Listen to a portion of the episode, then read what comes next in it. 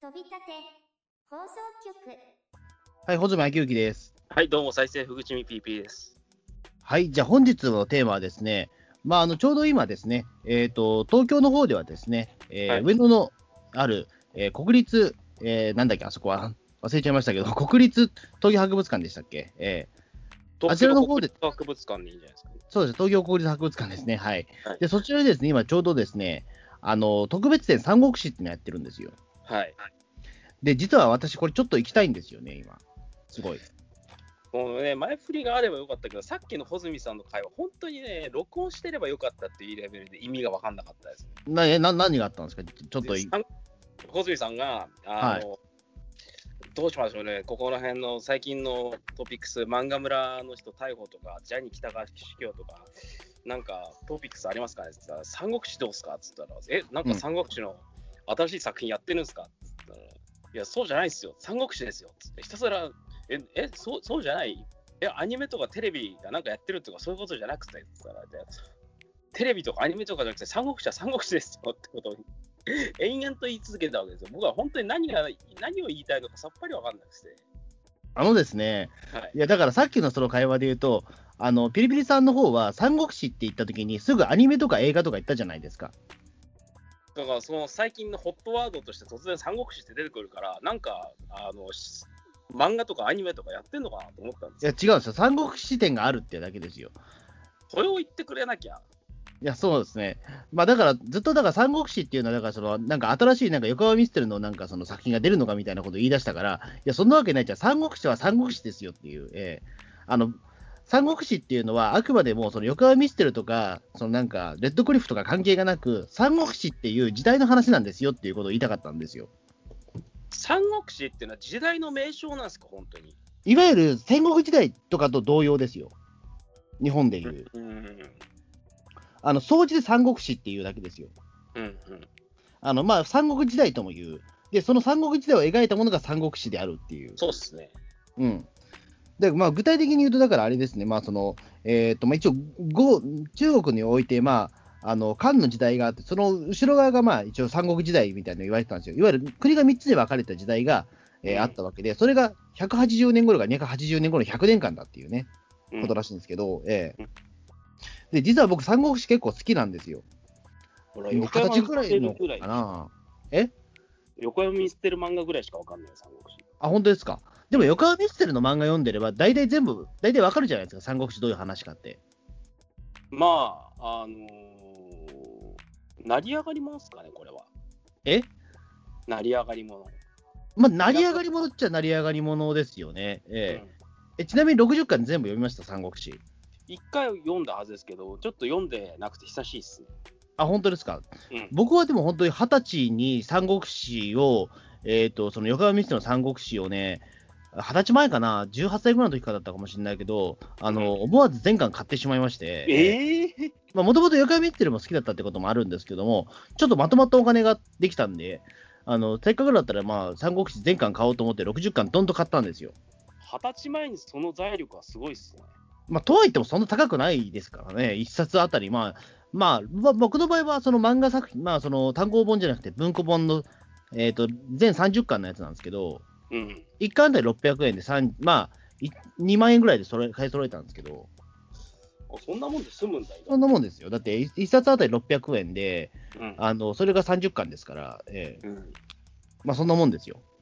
まあまあ、1万8000円だと思えば、まあ結構お買い得な買い物だと思いますよ、三国志。うん。うん。そうですね。だからまあ、そこで言うと僕は、それでまあ、なんだかんだで半年以内に全部その30回読み終えて、ああ、本当に面白いな、三国志はと思って、ええうんそしてしばらく僕、三国志ブームが続いたことがあるんですよ。ほう。うん。で、いまだにね、まあ、ずっと、もうもうずっと実は三国志に関してあまり考えてはいなかったんだけども、あ、今こうやって特別展三国志ってやってるぐらいだから、ちょっと見に行きたいなと思ってんですよ。うん。いや、昔はだから本当に三国志、寝ても覚めても三国志だったんですよ、自分の頭の中こんは。なハマってたの？ハマった時期あったんですよね、三国志に関して。ええハマりすぎじゃないですか？うん。いや、だからね、その、いろいろ三国志の関連本も読んだし、三国無双もやりましたし、うん。蒼天航路も読んだし、みたいな。もう三国志と名の付くやつはね、大体なんか、うん、触れようとしてましたね。すげえな。うん、唯一中国に行ってないだけなんで、だけだと思いますけど、うん。まあ、ずっと高連だけど、神戸にも行きましたからね、横山ミステルのその、えー、と住んでるその三国志ロードも行きましたし、えー横浜ミステルって晩年神戸に住んでたの？いや、出世が神戸です、あの人は。あ、出世が神戸。うん、あの神戸の方なんですよ、横山ミステルは。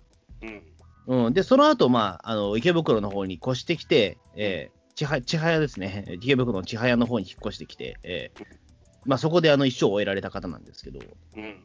うん。まあ、その中で、まあ、とりあえず、まあ、横山ミステルの中でも、まあ、あの、一番、まあ、長い連載だったのが、まあ、この三国志なわけですよ。だって、あのよくジャンプ漫画とかで文庫本になると、15巻とか出るじゃないですか。約うん5年分の分量数、30, 30巻っつったら、あの週刊連載10年分のボリュームっすよ。そうですよ。うん。うん、だ結構でもこれがね、あのーまあ、連載形式としては、まあ、かなり特殊な方法だったらしいんですよね。そうなの。今思うと。えっ、とね、いい1話あたり100ページ連載みたいな感じでやってたらしいですよ。え？コミック友ってあっけな、確か、掲載誌は。うん。うん、まあそんなに、まあメ、メジャーな雑誌ではないところで連載してたんですけども、とにかくだから、その、参考本が発売すればすぐ売れちゃうんで、まあ、あの、頑張ってたっていう、ええまあ、出版社も牛尾出版社っていう、まあ、そんなに有名な、そのメジャー線のところではないので、え知らねえな。そんなよくわかんないところから出た文庫本だっうん。なんですけども、まあ、その歴史書と、まあ、その歴史書のね、その漫画版っていうことで言うと、まあ、やっぱり横山光がパイオニアわけですよ。特にその三国志なんてめちゃめちゃ長い話を、その、えっ、と、漫画にするってほど、ほぼほぼできなかったわけですよ。うんそれが始まったのが1970年代だっていうところで、まずだからその三国志に関わる、えまあもちろん小説とかはあるんだけども、あるものは、その吉川英治が書いた三国志の小説版ぐらいしかないわけですよ。まあ、これも大体の三国志のフォーマットじゃないですか、日本で。いや、もう間違いないです。だから、あの、横浜ミステル何がすごかったっていうと、当当時はだからその小説版と、あと残っている、その中国の、その、えっ、と、まあ、中国が、の人が書いた、まあ、そのイラストしか残ってないわけですよ。それを読もうとする若い人はいないよな。そうそうそう。うん、だからそこで、あのまずビジュアル化させることが大変だったらしいんですよね、横浜ミステルはね。うん。でも言ってしまうと、その横浜ミステルが書いたものが、あの今のスタンダードになってたりもするんですよ。うん。うん、日本におけるスタンダードになったのは間違いなく横浜ミステルの、あのその三国志、ないしはやっぱり吉川英治だと思うので、うん。うん、そうですね、特にビジュアル面ではやっぱり横浜ミステルの影響は強くて、いまだに、あのまあ、大体横山ミステル、三国志を知りたいと思ったら、まず横山ミステルから読むのが一番正攻法だっていう、もういまだに言われてますからね、やっぱり。うん。うん、知るんだったらまず横山ミステルから読んだ方がいいっていうのは。うんうん。まあ、実際、横浜ミステル全部完結しちゃうようなな話もあるんですけどね。え全部完結しちゃうような話もある。いわゆるその、えーと、最初から最後まで全部書いてるんで、横浜ミステルっうんて、実は。だから言ってしまうと、横浜ミステルのさ60巻を読めば、もうとりあえず三国志の一応すべてがわかるみたいな。うん。まあ、ぶっちゃけそうっすね。うん。いや、もちろん、もちろんマニアに言わせれば全然そんなことはないんでしょうけども、うんあの、でも、おおよそでも、三国志に関しては横浜ミステルを読んでおけば、まあ、間違いがないっていう、うん、うん。段階ことだと思いますよ。うん。うん。そうですね。だから僕は特に本当に三国志に関してはね、うんめちゃめちゃやっぱハマってましたね。うん、何をそんなにハマってたかっていうと、うん。まあやっぱり英雄譚として面白かったのと、うん。うん、やっぱりだからそのね、あのー歴史小説ではあるから、結構残酷な内容もね、例えばまあ、漫画とかだとやっぱりどうしてもその主人公的なものがね、あの結構ガーッと活躍するんだけども、うん。あのやっぱりその、劉備玄徳とか、まあ、やっぱりその、もともとは実在した人間なわけですから、でそれが歴史書にの、ね、乗っ取って戦ってるわけだから、やっぱりその、無様な敗退をしたりであるとか、すごく人間らしいところであったりとか、うんまあ、まあ実際その途中で死んじゃったりもするんだけども、劉備玄徳。そうっすね。うん。現あの、そういうところが非常に、あのーやっぱり壮大な話だなというのは思ったんですよね。うん。うん。とは言っても、やっぱりそのなんか、エンタメ要素も忘れていなくて、うんあのーあれですね、あの、南蛮の、その諸葛孔明が南蛮の国へね、行って象と戦ったりとかしてましたからね。うん、そんなのあったっけ？ええもう、ありましたよ。ええ孔明が象と戦う？あの、インドの方に行ったんですよ。うん。そう、南蛮の方もそろそろ、あの、戦わなきゃいかんなっていうことで、諸葛孔明が。で、それでインドの方に行って、インド象を使うそこの土人と戦うみたいな。うん。そんなのあったっけ？全い然あるある。まあ、インインドじゃねえんだろうけどね、多分ええでも、南蛮の話はありますよ。ええうん。あと、ちょっとだけ日本も関わってきたりとかね、してますから。えまあ、後半、もうだいぶ後の方ですけど、うん。あほら、邪馬台国ー、とか、ええあのーあれね、ね、一応義、義の国と関わってますから、うん。うん。だあの、すごくだからそういう意味で言うと、まあ、日本とまたちょっと近しいところもあって、うん。うん。あの僕は好きな好きなんですよね。うん。ちなみに、えっと、まあ、こういう時になると、必ず三国志の話題になると、まあ、やっぱ誰が好きかってことになると思うんですけども、うん。ビリビリさんは誰が好きですか？もう関羽かあ、買うんすか？おうななんで？な うーん、すごい、なんていうか、男らしいキャラクターだからな。男らしい、男らしいキャラクターなのかな？どうだろう？うん。いやー、張飛の方が好きかもしれない。あ、でも、長飛は分かりやすい、もうあれですよね。うん。いいいいキャラですよね、あれもね。張飛だな。長飛。うん。ちょっと抜けてるところもあって。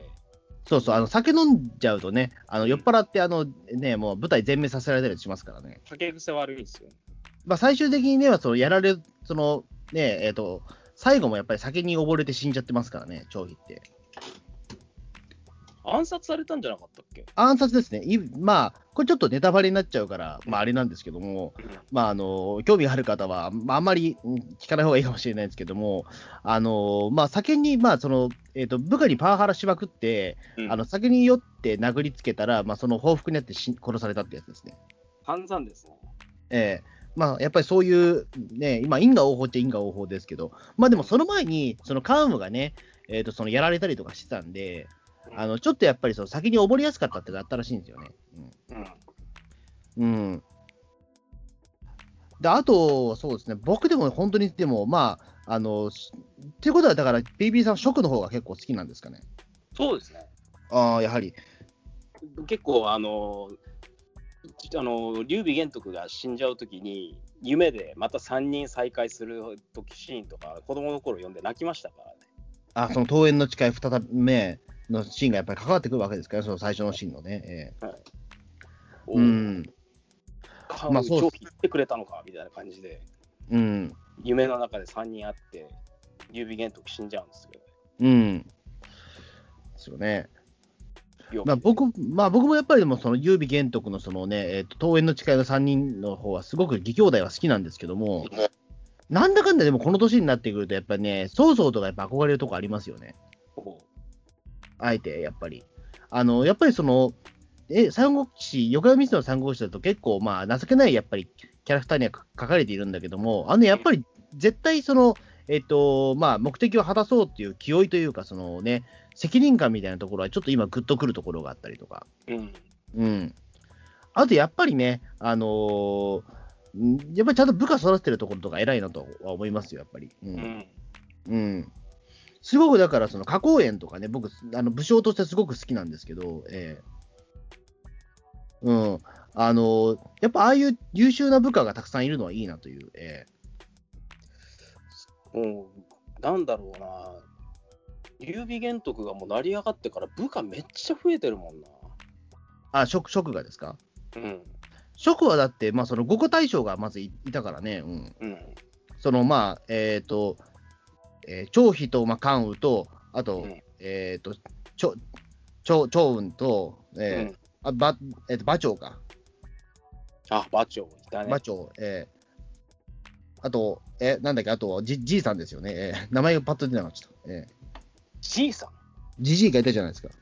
いますけど、名前出ねえな。あいつね、えっ、と、黄色いやつ。えーちょっとごめんなさい。いや、俺、今ちょっと本当にね、三国志離れちゃって、五個大将も言えなくなっちゃったのが、俺、やばいな、ちょっと。えそれなんで三国志三国志って言ってたんですか？ーすごい好きは好きなんだけど、ずっと離れてるんですよ。えーちょっと、あ、えっ、と、こ、こ、甲冑です。すいません。甲冑。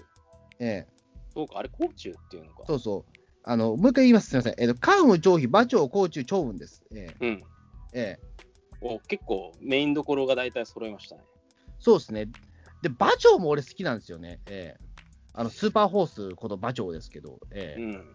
あの馬長ってい、まあ、言ってしまえばちょっと一人だけね、あの、ちょっとチートキャラなんだよね、この五個大将で言うと。てか、戸様なんだよね、この人はね。うーん。あの、いわゆるちょっと追加メンバーっぽい扱いで、いわゆるその馬長がちょっと一つ強い勢力なわけなんですよ。そのお父親父がすごく強くて、うん。そこの大名みたいな人だったんですよ。で、そこであの、唯一、まあ、その、えっ、と、曹操と対峙していたのが馬長だったっていう。早々に殺されちゃったんだよ、みんな。そうそうそう。ええで、弟の馬隊と残ってて、一緒に。うんそっかそっかそっか。うん。だそうですね。だから、すごくね、あのー馬馬長っていうのはちょ、ちょっと人質だけチート臭いんですよね。うん。え、チート臭いっていうのは戦い方とか、ちょっと、この活躍は異常じゃねえかみたいな。そうですね。あのー一人だけちょっと、あの、い戦闘力がちょっと高めなんですよ、この馬長。うん、出世も含めて。出番が結構後半のせいもあって、これは馬長そんなに印象にないんだよ。で、馬長はだから本当にスピンオフ作品みたいな感じなんですよね。だから、その、職とかあんまり関係がないところで一人戦ってたので、うん。で、その、どちらかというと、そこがメインで、あの、まあ、正直、劉備の部下になった後はそんなに活躍はしてない。むしろ、その活躍するのは、馬長の弟の馬隊なんですよ。あ、そうなんだ。あの、馬隊はだって超大活躍してますよ。その、五個隊の、その、劉備が、劉備没後の、まあ、その、そう、あの、えー諸葛孔明の、まあ、そのね、えっ、と、まあ、政政権というか、あれになった後に、まあ、あの、そうですね、あの、まあ、攻撃の要となっていたのは、あれだったんですよ、義援と馬隊だったんですよ。うん。うん。で、そこで言うと、ほら、義援っていうのは途中で裏切るわけですよ、あいつ。なったなで、そこで、あの、義援に、まあ、義援はその時も、その、えっ、と、蜀では一番強い武将となっていたので、いつの間にやら。で、そこで俺は切れる者がいるかって言った時に、ここにいるぞって言って、その馬長の弟の馬隊が切り込むっていう。すごいっすね。うんあれはね、僕は痺れましたね、すごい。ええうん。まあ、義援って名前だから、俺最初からこれあいつ怪しいと思ってたんですよ。うん。だって義、だって義の国を伸ばすって書いて義援ですから。うん。うん、いや、それは偶然なんでしょうけど、うんええあのーこいつ裏切りそうだなっていう、なんか反感の層があるっていうことはずっと言われてたじゃないですか、なんか。ええなんか言われてたな。うん。まあ、そもそも義援はね、あの、何回か、えーなんだっけな、えっ、と、さ最初のその、えっ、と、えっ、と、主人、もう主人も裏切って、何回か裏切ってるんですよね。で、義援が、えっと、なんだっけな。えっと、劉備玄徳とかが死んじゃったタイミングあたりから、孔明の言うこととかも聞かなくなってきちゃう。そうですね、もうなんかそのあたりがちょっと反あのちょっと反感のね、兆しがあったんですけど、うん。うん、まあでもなんだかんだで、まあ結構最後までついていったような気がしますけど、うんうん。まあというか、あと、そのなんだかんだで義、まあその午後大将がもういなくなっちゃった後なんで、うんあの今、最強が、まあその義援が一番強くなっちゃったんですよね、その職の中では。うん。馬長ってどうやって死んだろう？五個大将全員いなくなったっていうけど、馬長のラスト思い出せない。バーチョーって病死だったと思うよ、確か。病死？うん。馬長がどうやってフェードアウトしたのか全く記憶にないんだよね。あの、馬長は病死だと思います。結構若くして死んでると思うよ、確か。馬長どうやって原原作あの、って討ち死にではないんですよ、確か。う。うんん。病気で死んでるはずなんで、うん。うん。で、意外と病気で亡くなってるのは、その馬長と長雲ですよね。うん。うん。あの、長雲は比較的もう長生きしたしてたんですけども、うん。うん。そうですね。えっ、と、まあだからそこで言うと、まあこの2人は比較的長生きした方というか、うん。特に長雲は長生きじゃないですか。長雲な、超長生きですね、この人。うん。長雲結構初期メンバーっすよ。うん、横浜ミステルの三国志だと本当に最後の最後までいましたからね。うん。うん。うん。あの、本当に顔がドカベンみたいな顔になってましたけど、ええ で、本気を出すとあの目目が開くんですよ。あ、長そうなんだ。ええさすが三三国志全巻持ってるってでけえな。今もあるんですか？今もありますよ。ええおもうずっと読んでないんだけども、実は言うと。ええもう一回でもちょっと読み直そうかな。うん。お文庫本30巻だからな。そうそうそう。うん。あの、気がついたら、もうい部屋の中が三国志まみれになっちゃうんですよ。本当一度読むと止まんなくて。うん。うん。だからもうずっなんかもう、本当に止まんない時が止まんないんですよ。あの、うん赤壁の戦いとかずっと読んじゃうんだよね、なんかね。えめっちゃハマってるじゃないですか。ーいや、そうなんですよ。そういう時もあったんですよね。うんうん。で特にだから、そのせ赤壁の戦いとかのその、えー、と政治的な配慮というか、そのえっ、とまあね、あのごごとその、ね、ほらあの、まあ、職が組んで戦うわけじゃないですか。うんで、その時の、あのーあれですよ、その政治的な、その、えっ、と、まあ、あれですね、孔明のその政治的な配慮というか、そのやりとりがすごくね、痺れたんですよね、俺はね。なるほど。うん。だいまだにちょっとね、三国志めちゃめちゃ好きなんですよね。うんチンギス・ハーンもハマんなかったんですか？え？ああの横浜光輝のあの歴史漫画でいうと、もう一つチンギス・ハーンも結構名作だなと思うんですけど、あ、でも、チンギス・ハーモン読んでないことはないんだけども、そこまでじゃ、そこまでだったね、でも。やっぱ名前が覚えられないからですか？いや、そんなことはないけど、別に。俺はね、名前が覚えられなかったんだよ、みんなカタカナで。いや、そう、まあ、確かにね、いや、まあ、まあ、正直言うと、横浜ミステルの作品だと、まあ、その、いくつか中国史の伝説を使えたものとか、まあ、そのね、歴史本はたくさんあるけども、うん。まあ、やっぱ三国志が一番でも出来がいいような気がするけどね。うん。うん。あの、歴史本はたくさんあるにしても。うん。あの、例えばなんだろう、まあ、あと、水古でも僕は比較的好きなんですけど、水光でノーチェックなんだよね、実は。水古伝はね、あのまあ、実を言うと水古伝に関しては、えーっとね、一番おこれから面白くなるぞっていう時に、まあ、終わっちゃってたりするんですけど、話ただ、あの、ペイペイさん結構ほら、あの、いわゆる今川康弘のジャイアントロボ好きじゃないですか。大好きですね。で、あのキャラクターの元にだからほとんど、まあ、あの水古伝なんで、うん。あの、大層とかね、別にあんな衝撃波を出す人じゃないわけですよ。えーそうでしょ。ただ単に足が速いおっちゃんなんですよ、あの人は。えー うん。あの、ほら、えっ、と、なんだっけ、あの人の本名何でしたっけ？人工タイプでしたっけ？えーあ、奥さん？あ、違う、えー奥さんじゃないです。いや、奥さんは、あの、青い、青い肌の人でしょ？うん。で、あれはだってもともと水湖殿にいるけど、女ですらないし、青青くもねえからね、肌が別に。あざが、あざがあるだけだから、あの人は。えーだあのーそこで言うと、だからまあ、えっ、と、一応、だから、その、なんだろう、えっ、と、水湖殿でジャイアントロボと一応、そんなにはイメージがかけ離れてないのは、あの、うん混成魔王のハンズイだけですよ。マジっすか？うん。あの、混成魔王ハンズイは一応、その、えっ、と、主役のエピソードがあるんで、水その、横川光さんの水湖殿の中でもちゃんと。やっぱボスなんですか？いや、ボスではないです。弱いです。弱いです。でも、弱い意外と。あの、混成魔王と言ってる割にはそんな強くないです。名前負けですね。あの、だって、水湖殿って、あの、100人ぐらいいるんですよ、英雄が。100人。で、あの、ハンズイは結構最初の方にやられちゃうというか、その、えっ、と、なんかその、インフィニティ・ウォーじゃないですけど、なんかそういった、あの、大ガ大ガストがあるんですよ、そのなんかその、えっ、と、その大大名たちが集まってるのね。うん。で、そこで結構ちんは、ねあの、半分ぐらいが死んじゃったりするんですけど、その半分の中に入ってるんですよね。ダメじゃないですか。うん、ハンズイって実は。だそこまで強いキャラクターではないんですけど、インフィニティ・ウォーにおけるブラックパンサーみたいな状態ですね。まあそういうことですよ。ええ。まあまあ、まあ、成功伝っていうのはそういう話なわけでして。うん。うん。まあ、その中で言うと、まあ、ちょっと最後まで実は書ききれてないんだけども、三国志に関してはやっぱ最後まで書き切ってるのがいいや。うん、書き切ってるんで。まあ、とは言っても最後の方まで結構その飛ばし飛ばしだったりするんですけども、ええ最後は結構スピーディーにいってた気がするな。あのね、あの、孔明が亡くなった後が結構、ええあれなんですよね。なんかもう孔明が亡くなったと結構駆け足になっちゃうんですよ。ナレーションで進んでいくみたいな感じだった記憶があるな。うん。あのーだその後だからあれでしょ、えーっ、とね、義の方でもそのクーデターが起こったりとかするんだけども、そのあたり結構ね、あっさり書かれてるんですよ。うん。うん。そうですね。あの時ね、誰が、えーっ、と、脅威、脅威がもう主役になってたんですけど、あのあたりって。うん。でも脅威はね、脅威はすごく、もうす、すごいスペック高いんですけども、やっぱりその生まれてくる時代が遅すぎたっていうのがでかいですよね。うん。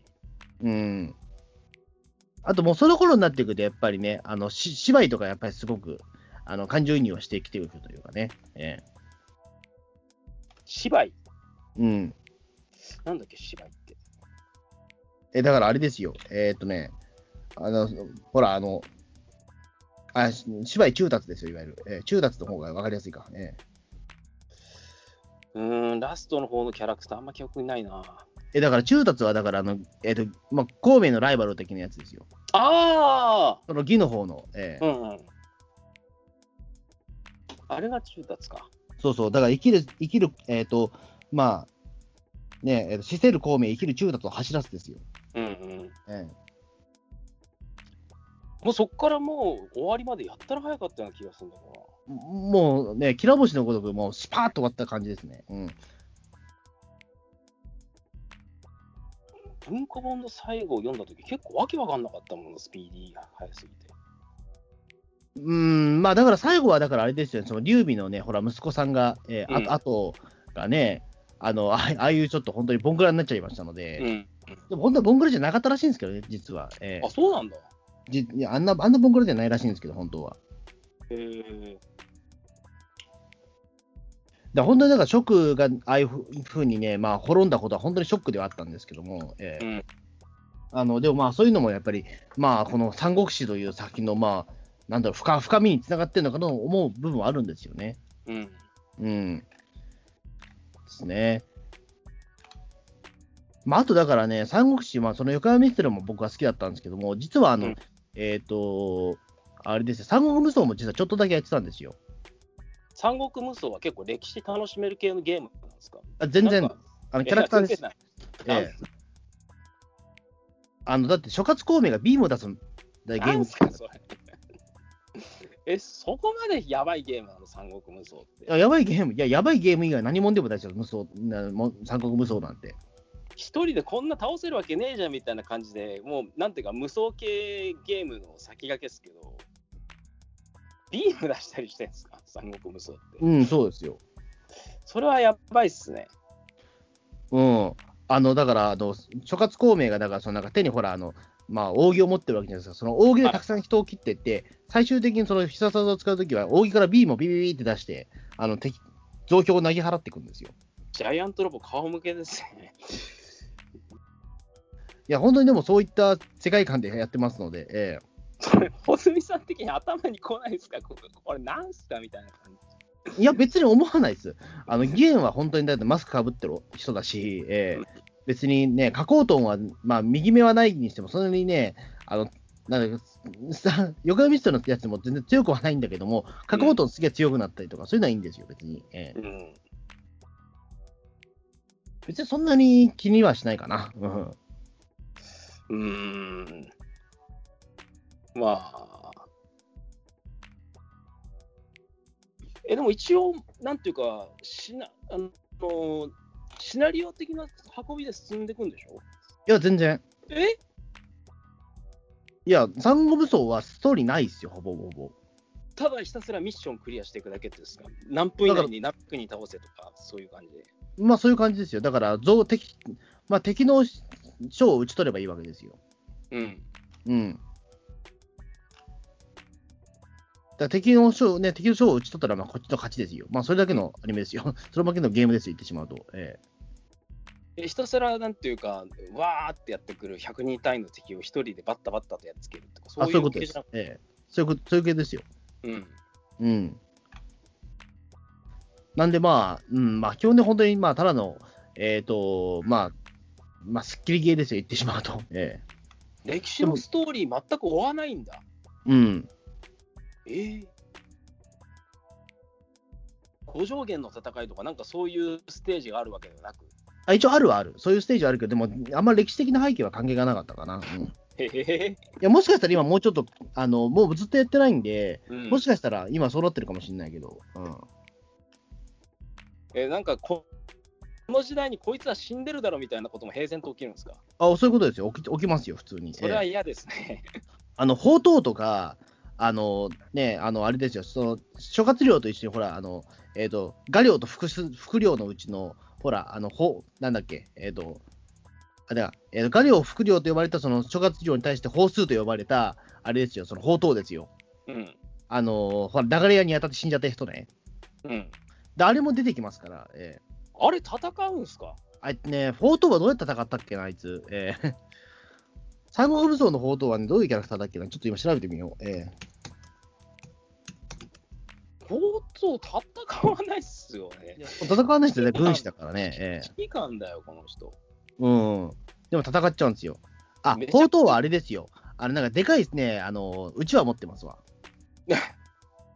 でやっぱそううちわでザクザク敵を切っていってビーム出すんですか？こいつビーム出したっけななんか、んどういうキャラクターだっけなこと忘れちゃったけど、えー、おどけた記載っていう、なんかと通り魔になってますね。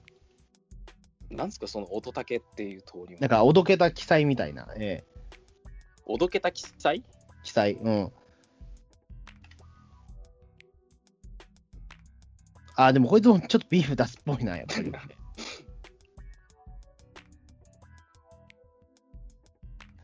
ねえ。あ、でもこの、ほ宝刀って実は亡くなった時36歳なんだ。意外と若く死んでんだな。まあそうです。ちょっと久々にまあ三国無双とかもやってみてえな、でもなんかこう見ると。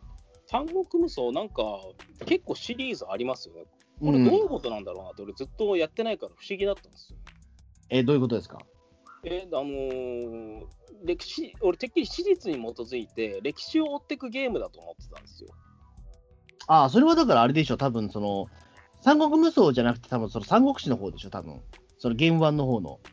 いや、普通に三国無双。無双の方、いや無双はそうはならないよ。だって、戦国無双だって別にそうはならないじゃないですか。うーん、いや、俺や、無双もの実はね、ちゃんとやったことないから分かんないんですよ。あ、本当に？だからなんでこんなね、5、6、7、8とかね、そのやたら本数が続いていくのか分かんなかったんですよ。いや、本当にだからただのスッキリゲーだからでしょ。ええ歴史を追ってないんですね。うん、別に。えまあまあまあ、うん。まあそっからだから、まあし、なんか三国志好きになった人もたくさんいるんでしょうけど、三国志って。うん。えー、無双からもいるのかな。うん。まあ三国無双は無双で僕は好きなんですけどね、実を言うと、えーそこそこ。うんまあそんな、まあそんな感じで、まあちょっと三国志をね、ちょっと久々にもう一回ハマりたいなと思ってはいるんですよ。なんか三国志、漫画だけじゃなくて関連した本も読んだって言うんですけど、穂積さんが読んだそういう、なんだろうな、学術本的なもんとか、研究本とか、なんか面白い三国志の本とかってあったんですか？あのね、三国志、きらめく群像っていうね、文庫版がすごく良かったです。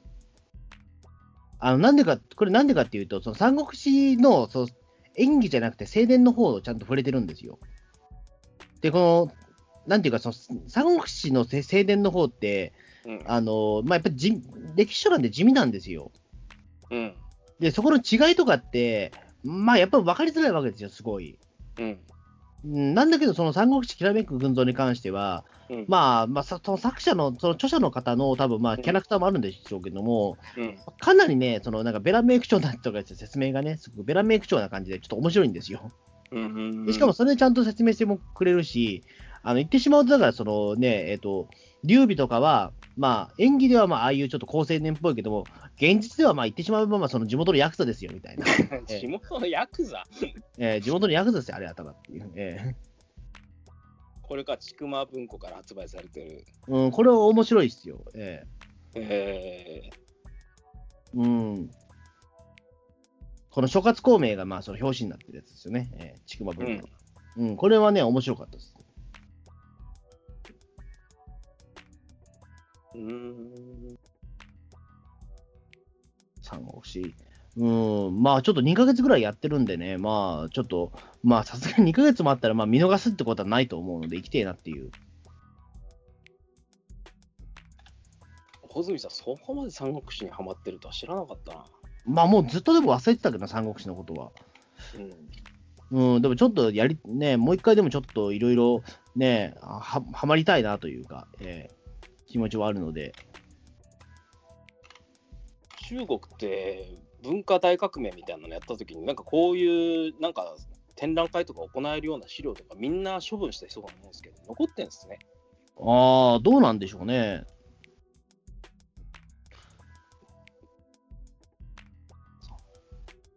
まあそうですね、まあちょっと三国志ね、うん、まあちょっとまたちょっと特集するかもしれないです。なんかいろいろ思い出したら、えうん。えそうなんですよね。うん。あの、だから結構最初の頃は、だからあれだったんですよね、その 3, 3つの国に分かれるまでが実は面白かったりもするんだけど、三国志って。うん。うん。そうなんだよね。これ、最初は天下が統一されてる頃から始まってって、その三国に分かれていくことがポイントなんだよね、まず第一は。うん。まあだからね、うん。まあその炎章の時代とかね、えー、呂布の時代、その炎章呂布の時代とか、えー、うん。あのあたりもね、すごくいいんですよ。結局、呂布に勝てるそのさ武将っていなかったんじゃないかみたいなね、ことになったりとかするし。うーん。やっぱ偉大すぎるんですよね。いわゆるその、まあ、明日のジョーにおける力士みたいなもんなんですよね。その、うん。三国志って多分、三国志における、えっ、と、まあ、呂布っていうのは多分。うん。呂布ってどうやって消えたんだっけな？呂布はあれですよ。だからその、ほら、あの、東東卓のほら、最初部下だったけど、そのほら、女、女関係でほら、東卓を殺したじゃないですか。トータグを殺したんだっけ？そうそうそうそう。で、その後、呂布はだから一人でやったんですけど、呂布は、あのまあ、言ってしまうと、の脳筋なんで、うん。あの、最終的に捕まっちゃったじゃないですか。うん。で、そこで、あの、曹操に処分、あの、処刑されてるんですよ。ああ、そこは死罪になったんだ。そうそう。で、その時は、あれだったんですよ。その、えっ、と、まあ、曹操もいたし、まあ、あれですね、えっ、と、孫権もいたし、まあ、その、うん劉備もいたんですよ、その場には。うん。うん。だそこはだからちゃんと、その、後に3つの国に分かれる人たちが、まあ、その、その場にいたっていうね、ところが、実は、まあ、そこから実は話は始まったりはするんだけどね。えうん。ーうん。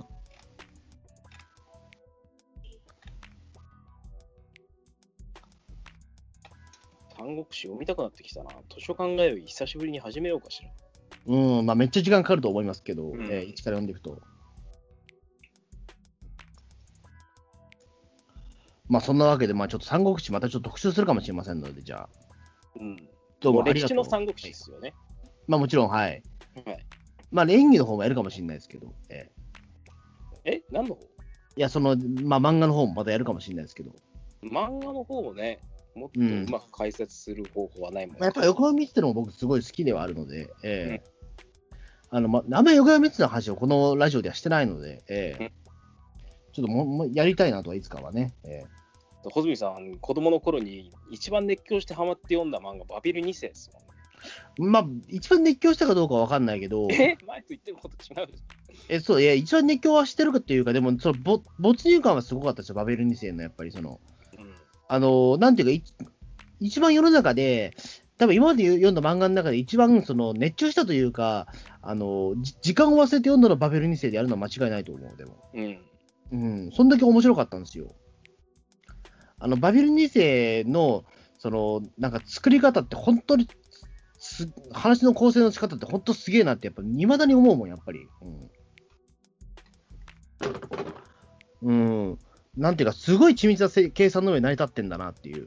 あの、3つのしもべっていうのと、あとその、えっ、と、その、まあ、バビル2世が、まあ、いわゆるチートではあるんだけども、その読みと戦う時の、その唯一優れてるポイントっていうのは、その、相手のエネルギーを吸収するっていうところの1点だけなわけですよ。3つのしもべは読みを使えるから、読みもその、けそのコントロールができるから、そこの一つちょっと優れているところで読みを完全に倒すっていうところのその頭脳戦がめちゃめちゃ面白いんですよ、あれは。まあ結構究極のところ、どっちが先に体力を使い切るかみたいな頭脳戦になってってます。そうそうそうなんですよ。あので、しかも読みの方は、だからその、えっ、と、ひまあ、軍事力があるわけなので、うん。あのその軍事力がそのバビル2世とどう対峙するかみたいなね、うん。ところとかね、熱中するともう、いくらでももう楽しめますね、あれはね。うん。うん。うんこの名は101とかは、穂積さん的にはあれありなんですかいや、101も好きです、僕、正直。ええあの101も好きなんだけど、やっぱバビルなんだよね。う。うんん。うん、横山ミステルで好きな作品、まあ、選べって言われたら、まあ、本当はベタだけど、まあ、その三国志とバビル2世と、まあそうですね、まあ、うーん、どうだろうな、まあ、ややっぱ闇の時になっちゃうのかな。うん。うん。うん、やっぱ土器、土器のやっぱり完成度は高すぎるからな、あれ。うん。闇の時も1回ぐらいしか読んだことないな。あ、ほんまに？うん。今だいぶ読みやすくなってると思います、闇の時。うん。マジっすか？あのね、闇の時はやっぱりその、まあ、土器の、まあ、キャラクターもかっこいいのと、あと七石魂ですよね、存在としていいのは。うん。あの、三石魂まであるけど、七石魂ま、その魂が7つに分かれるんですよ。